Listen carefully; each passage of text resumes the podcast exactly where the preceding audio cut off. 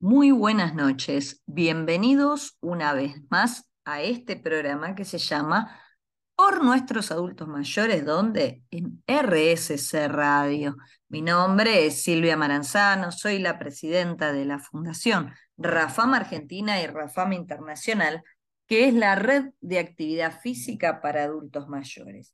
Y estamos aquí en nuestra tercera temporada, tres años consecutivos todos los jueves a las 20 horas encontrándonos con vos, que nos acompañás, que nos seguís y que nos das la buena noticia de que nos estás escuchando y que nuestro programa te es de utilidad y de interés.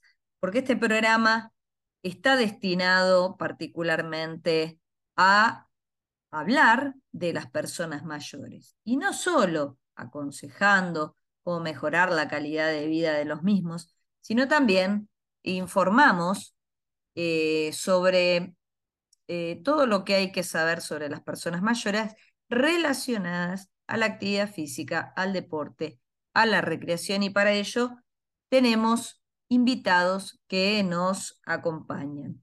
Em, estamos muy contentos, como ya te digo siempre, de que este programa tenga la trascendencia que tiene y que cada día eh, se sume más gente para eh, escucharnos, seguirnos y estudiar y tomar nota de todos nuestros consejos.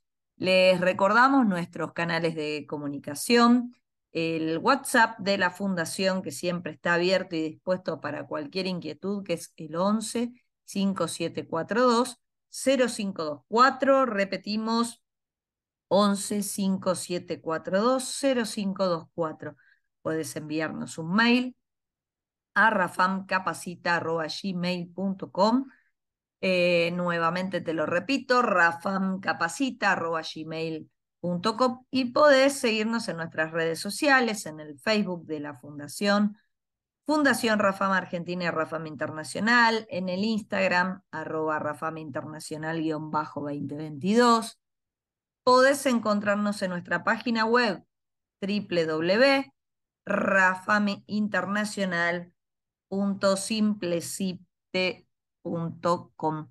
Y sí, estamos en todos los medios y aquí en RSC Radio, ¿por qué no? Hoy vamos a hablar de un tema muy interesante, eh, un tema que te invito que tengas papel y lápiz o lapicera, porque vamos a hablar de las funciones de la inteligencia que intervienen en el proceso de aprendizaje. Son muchas, es difícil hablar de todas, pero vamos a tratar de abordar el tema de una forma profesional, brindando algunos recursos eh, de por qué y cómo es que se producen los aprendizajes en las personas mayores en esta etapa de la vida y con una doble mirada para que la persona mayor pueda entender qué es lo que está sucediendo con los procesos cognitivos y para que vos, si sos profesional, eh, puedas también mejorar la calidad del servicio que brindas, entendiendo esto que es tan importante, ver cómo se establecen los procesos cognitivos en las personas mayores. Em, compartimos también eh, hoy eh, algo que es fantástico. Hoy es jueves, ayer estuvimos en el tercer foro Mundial de los Derechos Humanos 2023. Eh, estuvimos con dos presentaciones muy interesantes, eh, una mesa de expertos en la cual eh, hablamos de la actividad física en personas mayores como herramienta para intervenir en la sociedad, con la cual estuvimos compartiendo esa mesa coordinada por la doctora Alia Deichmann, gerontóloga muy reconocida y quiero mandarle un saludo y un agradecimiento muy especial a ella, que obviamente nos distingue eh, por generar estos espacios para que desde la Fundación podamos estar presentes en un evento de semejante envergadura. También en esta mesa, si bien fue liderada por la, doctora Lía, eh, estuvimos compartiendo este espacio con la doctora Isabel Lobrinsevich, que también participó aquí por nuestros adultos mayores en el Día Mundial de la Mujer. Em, gracias Isabel, ella representando a la organización Plataforma eh, Mayor. Y también en esa mesa estuvo la doctora Gladys Renzi, miembro de la fundación, así como yo, eh, también hablando de la importancia de la actividad física en esta etapa de la vida. Y tuvimos otro espacio muy significativo, un espacio de taller en el cual lo compartimos, lo, lo coordiné y compartimos eh, también en una sinergia muy interesante con eh, la Federación Metropolitana de Badminton eh, a través de su líder Alejandro Almada, un espacio de badminton para personas mayores porque es un deporte que estamos por implementar en breve. Em, también en ese espacio de taller estuvo presente la licenciada María de los Ángeles San Germano, que ya es miembro de la Fundación Rafam, y otra miembro también de la Fundación Rafam, hablando por supuesto de Newcom para personas mayores, y otra miembro destacada de la Fundación Rafam, la licenciada eh, Lina Jurado, quien llevó adelante eh, un taller de gimnasia para personas mayores.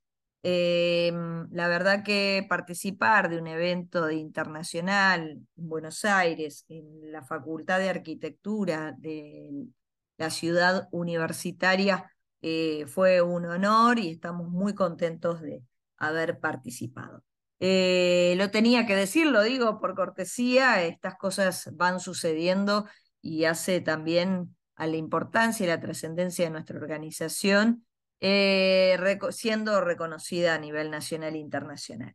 Bueno, recordamos entonces, en el próximo eh, bloque vamos a estar hablando de las funciones de la inteligencia que intervienen en el proceso de aprendizaje de las personas mayores. Y ahora, señoras, señores, vamos a escuchar muy buena música y enseguida volvemos. Adelante. Y nos encanta comenzar de esta forma, escuchando muy buena música aquí en RSC Radio, en Por Nuestros Adultos Mayores. Hoy vamos a hablar de las funciones de la inteligencia que intervienen en el proceso de aprendizaje de las personas mayores. Una temática que, como te dije hace un ratito, es interesante que tengas lápiz y papel a mano para tomar nota, porque vamos a estar compartiendo mucha información significativa para eh, los que son profesionales y para aquellos que transitan esta etapa de la vida puedan comprender mejor qué es lo que sucede, ¿no?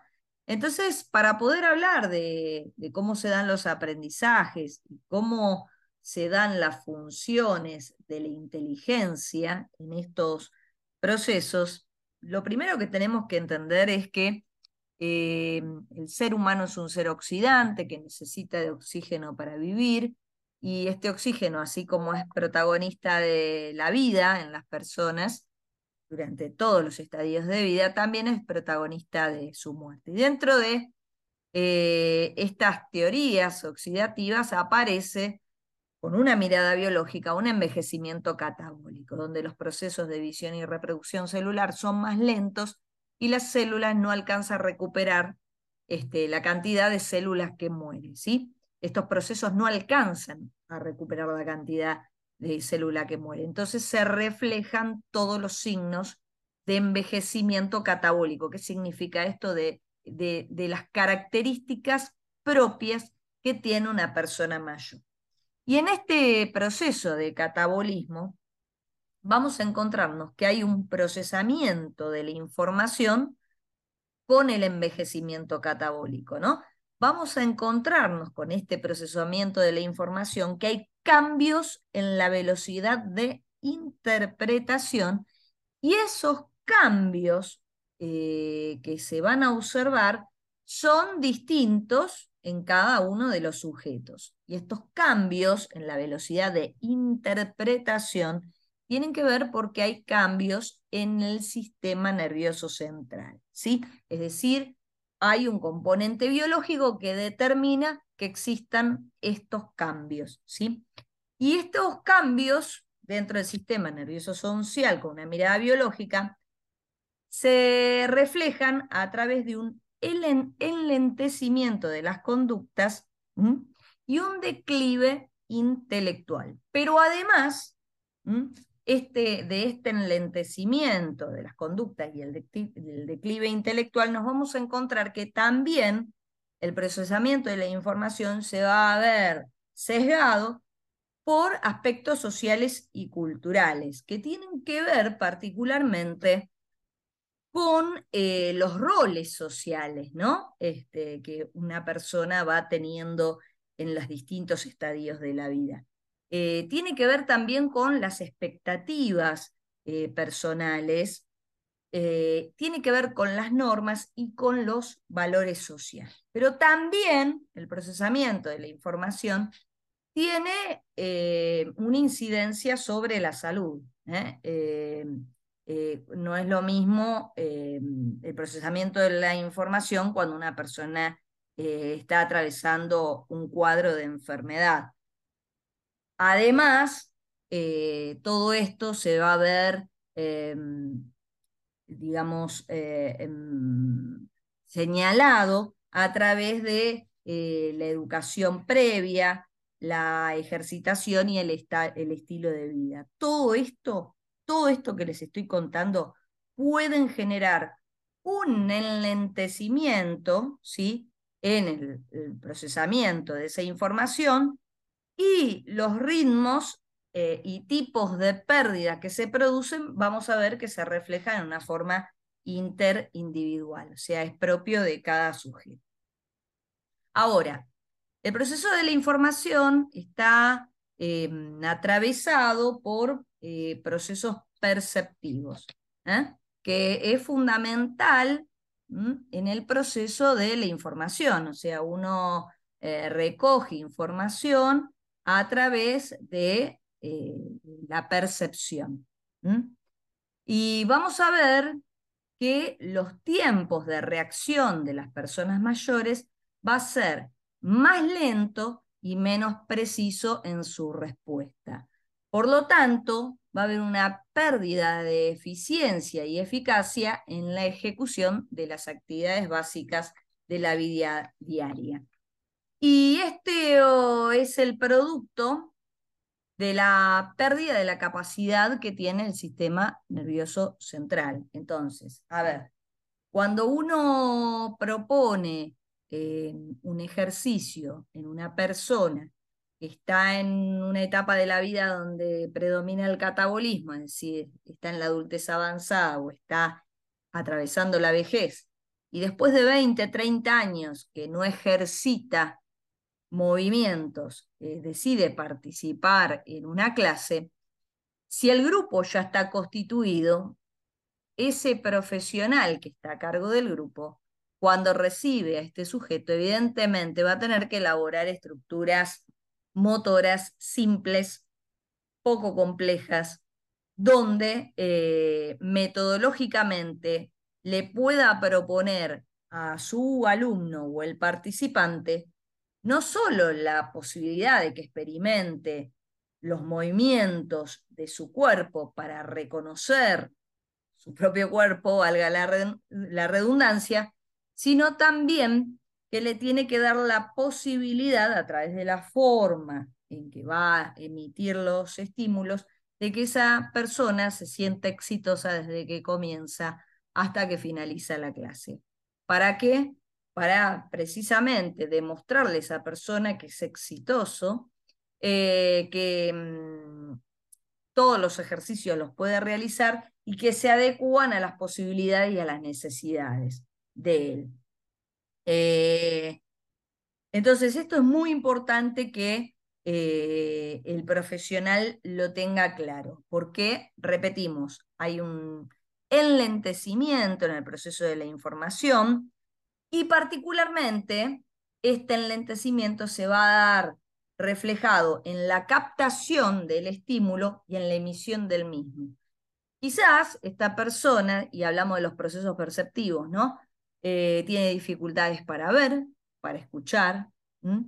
Entonces, esto lo condiciona, obviamente, para cuando recibe un estímulo, procesarlo a nivel del sistema nervioso central. Hay que ver también la calidad de los neurotransmisores, con qué velocidad pueden emitir esa información a las distintos grupos musculares para que estos cumplan una función. Entonces esto se va a ver reflejado, ese enlentecimiento, en una respuesta, un movimiento va a ser lento en una persona mayor o fuera de ritmo a la vista de una clase, precisamente porque tenemos un problema que tiene que ver con el sistema nervioso central, con la percepción, con la captación del estímulo y con la emisión del mismo. Es muy complejo el tema de hoy, pero bueno, lo vamos a seguir desarrollando ahora en los siguientes bloques de este programa que se llama Por nuestros adultos mayores. Eh, te recordamos los canales de comunicación, el 11 5742 0524 para que nos mandes mensaje y podamos seguir conversando en el bloque que viene de precisamente las funciones de la inteligencia que intervienen en el proceso de aprendizaje. Dale, vamos a escuchar muy buena música, enseguida volvemos, dale. Qué lindo programa y un tema que eh, es una disertación prácticamente de una temática eh, de nivel eh, superior y universitario para aquellos que se están formando con personas mayores. Algo que hay que decir sobre la función de la inteligencia que interviene en los procesos de aprendizaje es que hay eh, ciertos procesos de filtro y almacenamiento en nuestro sistema nervioso que están reconocidos a través de la atención y de la memoria. A veces uno, eh, habrán escuchado todos ustedes en algún momento, escuchan que ay, estoy perdiendo la memoria, ay, no me acuerdo dónde dejo las cosas, eh, qué barbaridad, ¿no? Y uno eh, atribuye em, estas dificultades de la vida cotidiana, deja los anteojos arriba de, de una silla y se olvida de ello y dice, ay, estoy perdiendo la memoria. En realidad, más que perder la memoria, encontramos que hay una afección de otro proceso que está relacionado con la atención. Queremos hacer muchas cosas, sí, y desatendemos algunas y en ese momento, bueno, aparece esa sensación como que uno perdió la memoria. No, no, no, no. Ahora vamos a aclararlo entonces. La atención vamos a decir que es, la vamos a presentar como una capacidad necesaria para apoyar el procesamiento de la información. ¿Sí? Entonces, hay tres tipos de atención, la atención sostenida, la atención dividida y la atención selectiva. La atención sostenida es esta que se aplica a largo plazo, ¿sí? Eh, se aplica generalmente a tareas de vigilancia y es muy desgastante porque estar demasiado tiempo concentrado o atendiendo a una situación en particular te pone en situación de estrés y hace de que vos cometas errores ¿eh? Eh, o, en la ejecución de lo que vos quieras desarrollar seas menos preciso, aparezcan fallas. Entonces, la atención sostenida eh, es, es, bastante agotadora y produce imprecisiones. la atención dividida consiste en precisamente desarrollar dos o más tareas al mismo tiempo, pero en las personas mayores vamos a ver que eh, aumenta la dificultad. ¿eh? Cuando uno es joven a veces hace dos, tres, cuatro cosas al mismo tiempo y en la medida que va pasando el tiempo, eh, cuesta mantener la atención en dos actividades al mismo tiempo y entonces aparecen las fallas. ¿sí? Entonces, cuando esto sucede, se recomienda primero realizar este, una acción y cuando esta finaliza, sumar, eh, sumar la siguiente, eh, para mantener, digamos, el éxito. Y la atención selectiva es la más compleja de todas, porque es aquella donde uno selecciona señales dentro de un conjunto de estímulos y eh, esta es el tipo de atención selectiva la que permite ¿no? este, el filtro especial para el aprendizaje. O sea, uno selecciona realmente con cuál de toda la información que está recibiendo se va a quedar y le va a ser útil. ¿eh? Eh, y, esto particularmente sucede cuando hay que seleccionar, por ejemplo, información irrelevante. Bueno, acá es donde hay que eh, tomar las, más sabias decisiones. Y la capacidad atencional, hay estudios que demuestran que esta atención va a ir disminuyendo con la edad. Entonces, si, nosotros somos profesionales y nos encontramos con personas mayores que participan de un programa de actividad física, deportiva o recreativa, tenemos que ser lo suficientemente creativos de provocar estímulos ¿sí? que, que realmente actúen sobre el sistema nervioso central de esa persona y podamos obtener la respuesta deseada, pero además esos estímulos que vamos a producir tienen que ser atractivos de forma tal que permitan a esa persona mantener la atención en lo que nosotros nos proponemos. Ejemplo, si yo tengo un primer día de clase con personas que hace 10, 20 años que no practican actividad física, no es conveniente trabajar con eh, eh, la, eh, la, capacidad física, coordinación desde el vamos porque implica niveles atencionales que no fueron trabajados eh, en una forma más simplificada eh, y entonces puede hacer que el alumno se sienta frustrado en esa primer clase. Y nosotros vuelvo a lo mismo, tenemos que buscar que los participantes se sientan exitosos, que ellos puedan demostrarse a sí mismos el potencial que tienen y que por más que exista una edad determinada que los coloca en una etapa de la vida determinada con ciertas características, el profesional tiene que ser lo suficientemente hábil como para que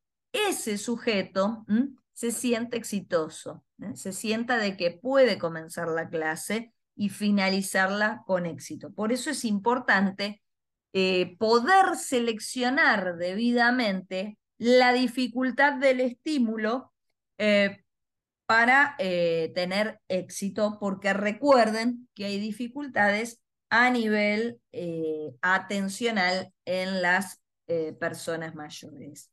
¿Y qué pasa con la memoria? La memoria, decimos, ay, perdí la memoria. Eh, sí, la, memoria empieza a tener algunas dificultades. Eh, generalmente puede haber un deterioro ¿eh? y se reduce la velocidad del procesamiento de la información. Y la memoria tiene tres estructuras, una memoria sensorial, hay una memoria a corto plazo y hay una memoria a largo plazo. La memoria sensorial a corto plazo y, la memoria sensorial y la memoria a corto plazo no sufren cambios significativos con la edad, pero la memoria a largo plazo sí. ¿eh? Y en cada individuo se va a ver modificado de una forma distinta. Eh, cuando se ve afectada la memoria, esta, digamos, lo que se va a ver desde afuera es que va a haber, cambios en el estilo de vida de esa persona, em, va a haber cambios a nivel motivacional, ¿eh? Va a haber cambios en el procesamiento de la información y van a haber factores biológicos determinantes, como por ejemplo algunos problemas a nivel de los lóbulos frontales de el cerebro. Eh, bueno, estoy dando demasiada información, me parece, ¿no? Recordemos entonces 11 0524.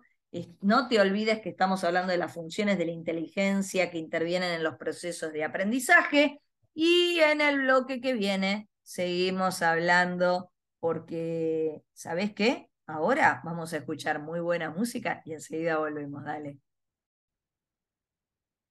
Y volvemos, claro que sí. A ver si te acordás cuáles eran los temas musicales que escuchamos en el primer bloque. ¿Te acordás? Mandanos un WhatsApp al 11 5742 0524 Estamos hablando precisamente de las funciones de la inteligencia que intervienen en los procesos de, aprendizaje en las personas mayores. Y además de la memoria, tenemos que hablar de que em, dentro de los procesos de la memoria está la resolución de los problemas.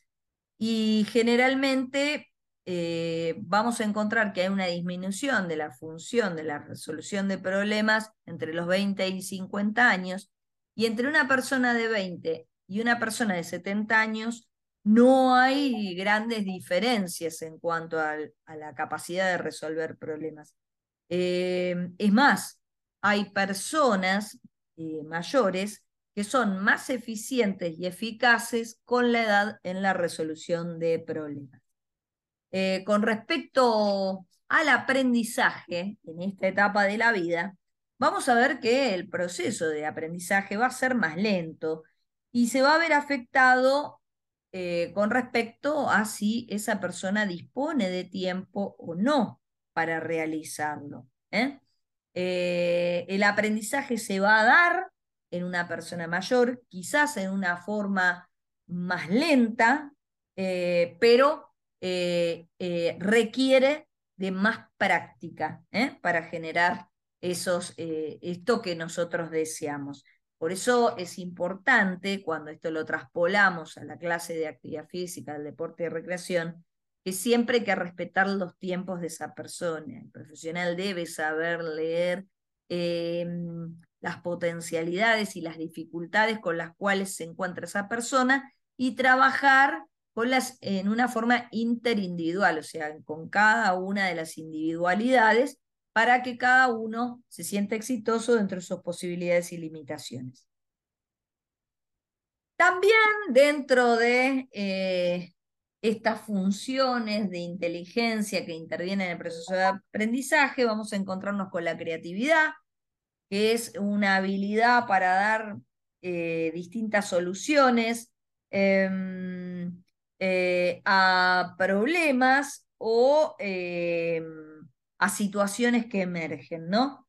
Vamos a ver que la creatividad disminuye con la edad, a partir de los 30 años aproximadamente, pero sin embargo, el 80% de las producciones creativas se dan más próximas a los 50 años. Hay, hay grandes artistas que han logrado su máxima expresión de creatividad en la última etapa de su vida. Bioy Casares, Sábato, Dalí, Marta Minujín, ¿sí? son grandes artistas que en llegada a la vejez eh, han demostrado sus potencialidades. Lógicamente, en la vida hay un transcurrir que permite, lógicamente, eh, ir eh, trabajando, estudiando y potenciando todas estas capacidades.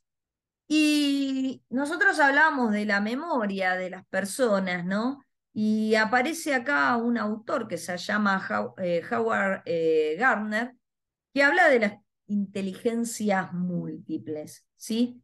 Em, él dice que existen distintas inteligencias y que son interdependientes estas inteligencias eh, entendiéndose la inteligencia como la capacidad de resolver problemas y crear productos que son valorados em, por, por, por, por, el contexto eh, o por la sociedad.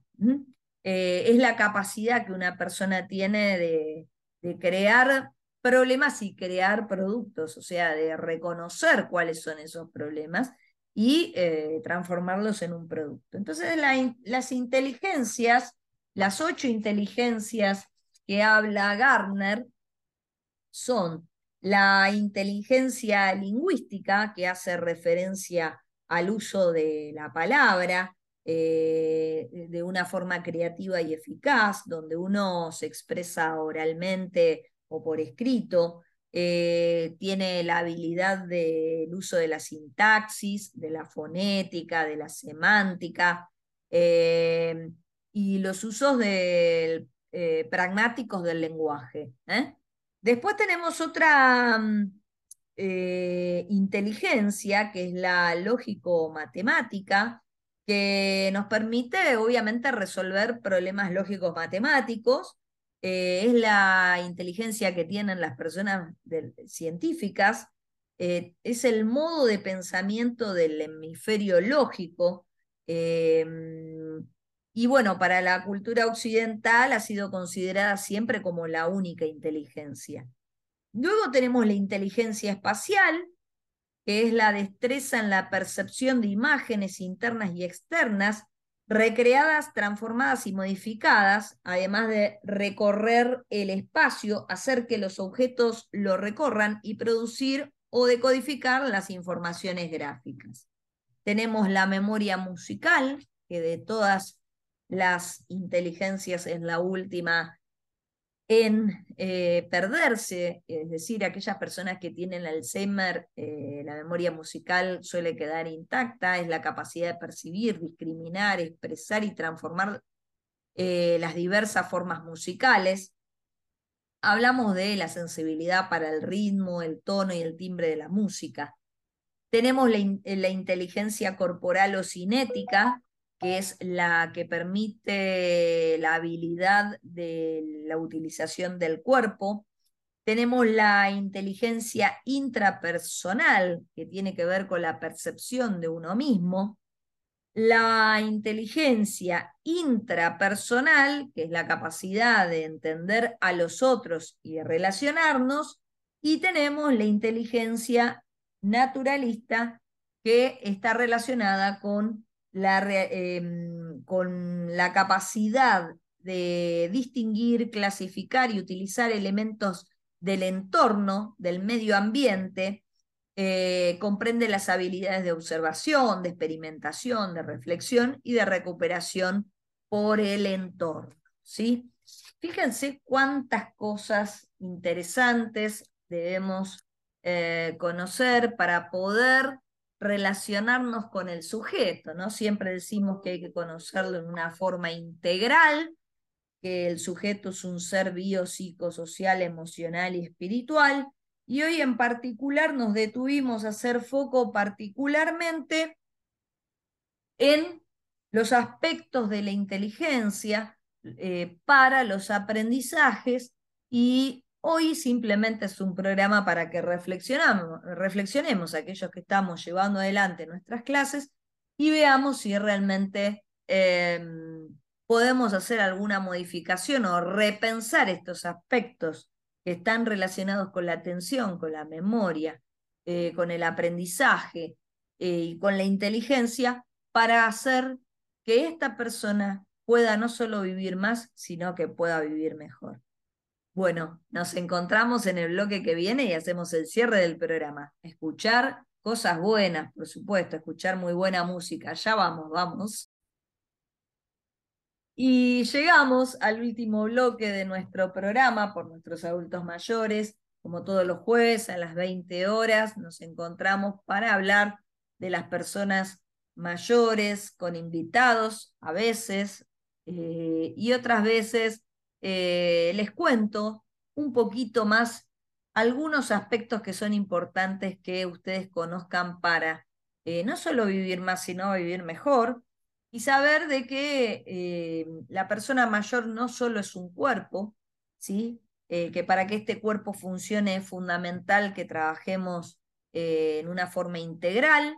y como siempre decimos, la persona mayor es un sujeto, eh, debemos conocer qué pasa con la biología, con la fisiología de esa persona, pero particularmente debemos saber también qué es lo que siente, qué es lo que piensa, porque es una persona.